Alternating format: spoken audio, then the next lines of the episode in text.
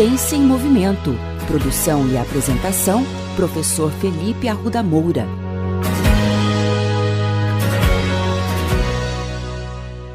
Na semana passada, mais precisamente no dia 4 de fevereiro, foi celebrado o Dia Internacional de Combate ao Câncer. Eu sei que pode parecer meio óbvio, mas talvez raramente a gente pare para pensar para que serve um Dia Internacional de Combate a uma doença, em especial ao câncer. A existência de um Dia Internacional para o combate ao câncer, obviamente, não é uma celebração ainda que os pacientes que sobrevivem a essa doença até mereçam. Mas a existência de um Dia Internacional para o Combate ao Câncer é, na verdade, um convite a todos se informarem sobre a doença. Sim, todos nós, profissionais da área da saúde, crianças, adolescentes, adultos, independente da profissão, se possui câncer ou conhece alguém com a doença. Eu disse todos. Alguns, obviamente, mais que outros, mas no geral, todos deveriam conhecer melhor essa doença. Como o nosso podcast é sobre questões relacionadas à educação física, eu vou fazer uma pergunta a vocês e eu gostaria de uma resposta direta e reta. É para responder sim ou não. Pessoas com câncer podem praticar exercícios e esportes? Já foi comentado aqui no nosso podcast em vários outros episódios a importância da atividade física para a prevenção do câncer. Mas e para aquelas pessoas que já estão com um diagnóstico de câncer? Será que elas podem treinar? Bom, a resposta de 20 anos atrás seria: não, não podem. A recomendação seria de descansar e evitar esforços físicos.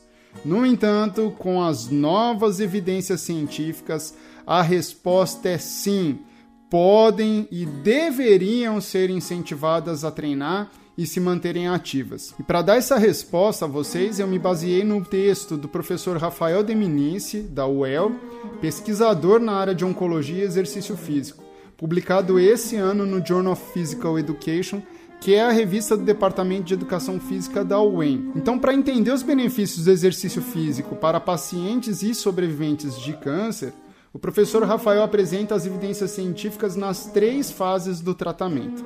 A primeira delas, óbvio, é o pré-tratamento do câncer, que consiste no período de tempo entre o diagnóstico e o início do tratamento oncológico. Esse período pode durar aí dias ou semanas, dependendo da gravidade da doença e do acesso ao serviço de saúde. A ideia do exercício físico nessa fase objetiva preparar o paciente para a enorme carga estressora que o tratamento contra o câncer vai trazer, com o intuito de minimizar os seus prejuízos fisiológicos e até mesmo psicológicos.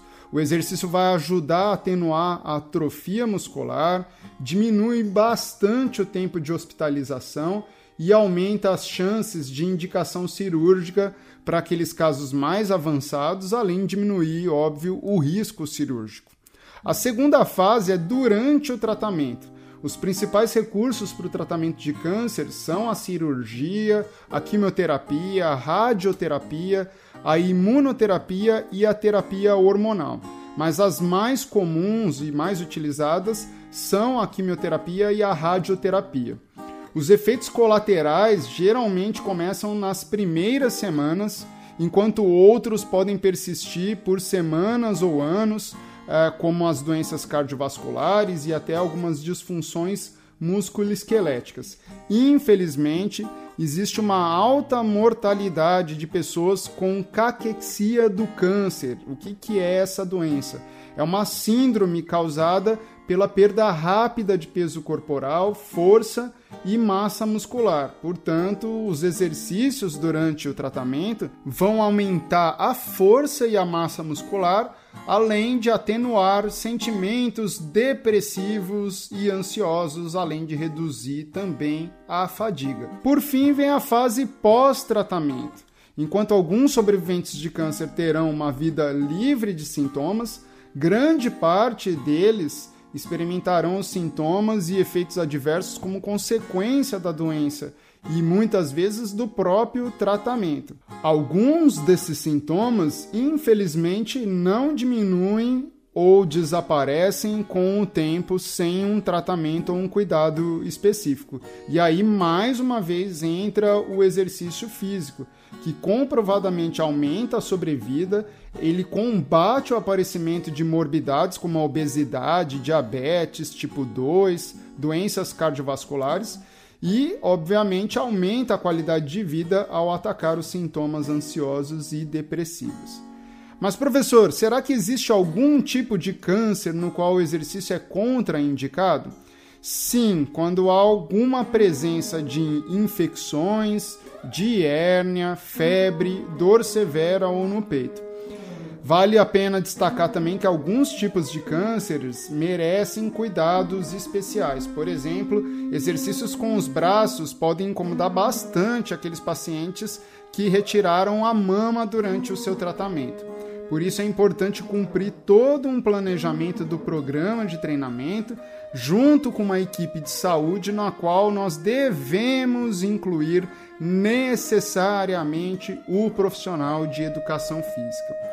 Com tudo isso que falei para vocês, meus caros ouvintes, eu reforço um dos lemas atuais do tratamento de câncer proposto pelo Colégio Americano de Medicina do Esporte: exercício é remédio. E para contribuir com o compartilhamento de informações confiáveis, eu vou deixar o link do texto do professor Rafael Deminice no descritivo desse episódio nas principais plataformas de áudio desse podcast é de suma importância que todos leiam. Assim, a gente consegue fazer verdadeiramente um Dia Internacional do Combate ao Câncer.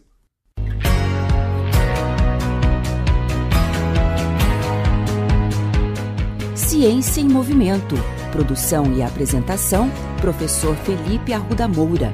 Contatos com essa coluna pelo e-mail ciênciaemmovimento.el@gmail.com.